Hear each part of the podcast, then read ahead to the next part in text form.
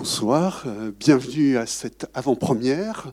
Euh, et cette avant-première est permise par la volonté de la distribution, le pacte. Euh, je ne sais pas si la distributrice est là.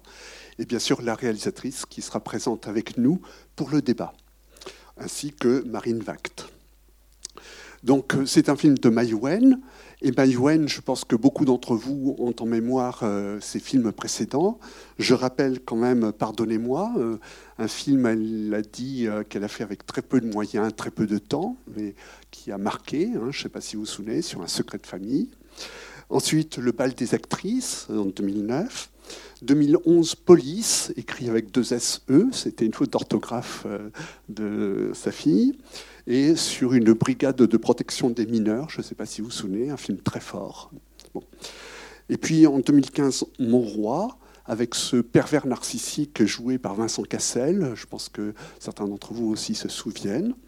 Et puis là, donc ADN, alors qui a été tourné euh, bien sûr avant le confinement, euh, mais qui a été post-produit après le confinement. Donc il est quand même, c'est un film euh, tout frais et bon la réalisatrice, euh, vous expliquera peut-être dans quelles conditions il s'est fait. Et puis, bien sûr, elle répondra, elle sera là pour répondre à toutes vos questions. Vous n'hésiterez pas. Donc. donc, bonne projection, et puis à tout à l'heure.